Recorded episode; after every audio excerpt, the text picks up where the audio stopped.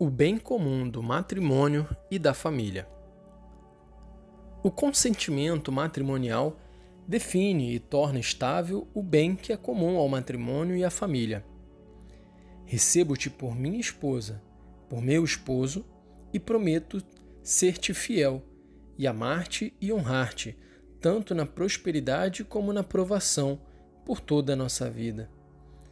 O matrimônio é uma singular comunhão de pessoas na base de tal comunhão, a família é chamada a tornar-se comunidade de pessoas. É um compromisso que os noivos assumem diante de Deus e da Igreja, como lhes recorda o celebrante no momento em que mutuamente trocam o consentimento. Desse compromisso são testemunhas quantos participam no rito. Neles se encontram representadas, em certo sentido, a Igreja e a sociedade, âmbitos vitais da nova família.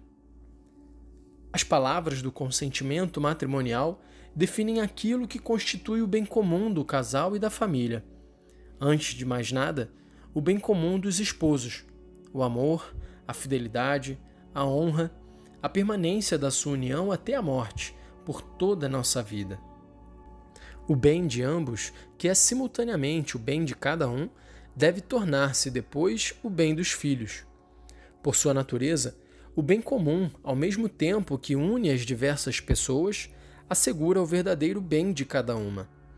Se a Igreja, como aliás o Estado, recebe o consentimento dos cônjuges, expresso através das palavras acima referidas, falo porque aquele está escrito nos seus corações.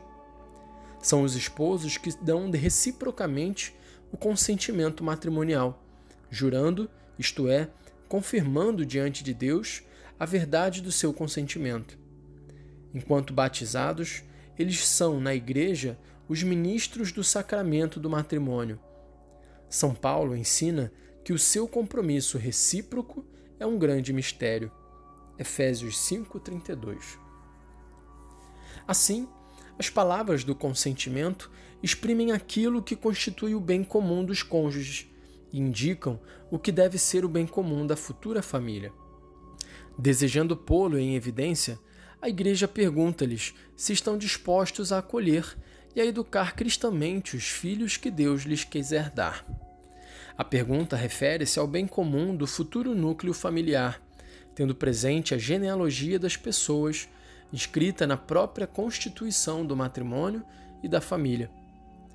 A pergunta sobre os filhos e a sua educação está estritamente ligada com o consentimento conjugal com juramento de amor, de respeito conjugal, de fidelidade até a morte.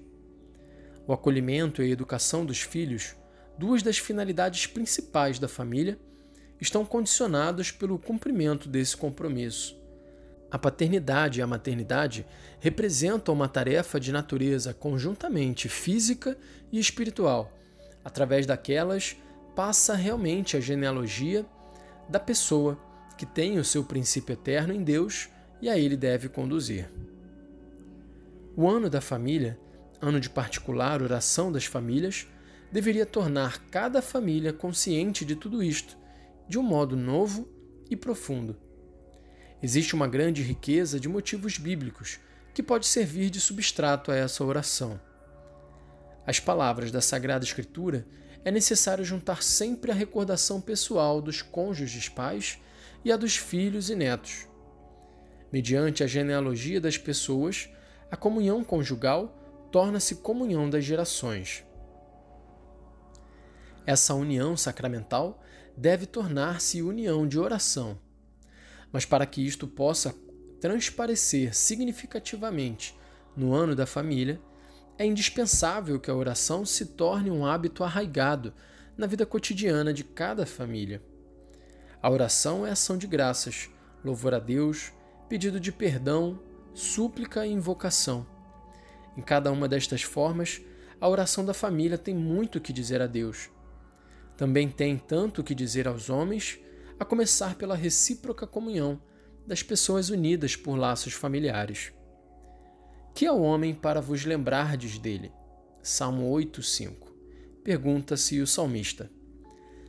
A oração é o espaço onde, do modo mais simples, se manifesta a recordação criadora e paterna de Deus.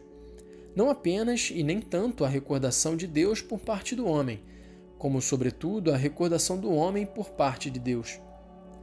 Por isso, a oração da comunidade familiar pode tornar-se lugar da recordação comum e recíproca. Efetivamente, a família é comunidade de gerações. Na oração, todos devem estar presentes, aqueles que vivem e os que já morreram, como também quantos ainda devem vir ao mundo. É necessário que na família se reze por cada um, na medida do bem que a família constitui para ele e do bem que ele constitui para a família. A oração corrobora mais solidamente um tal bem, precisamente como bem comum familiar.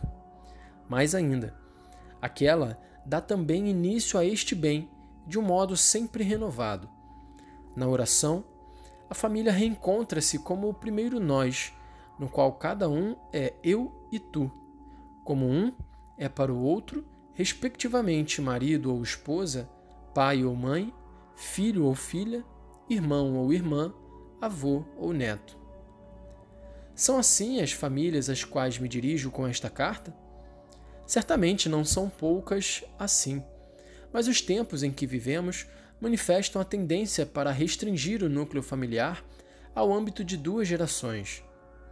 Isso sucede frequentemente por causa do acanhamento das moradias disponíveis, sobretudo nas grandes cidades.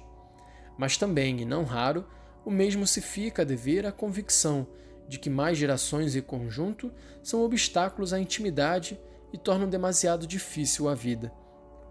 Mas não é precisamente este o ponto fraco? Há pouca vida humana nas famílias dos nossos dias. Faltam as pessoas com quem criar e partilhar o bem comum. E, contudo, o bem, por sua natureza, exige ser criado e partilhado com os outros, porque bonum est diffusivum sui, o bem tende a difundir-se. Quanto mais for comum o bem, tanto mais ele será próprio, meu, teu, nosso.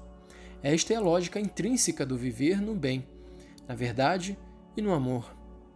Se o bem sabe acolher esta lógica e segui-la, a sua existência torna-se verdadeiramente um dom sincero.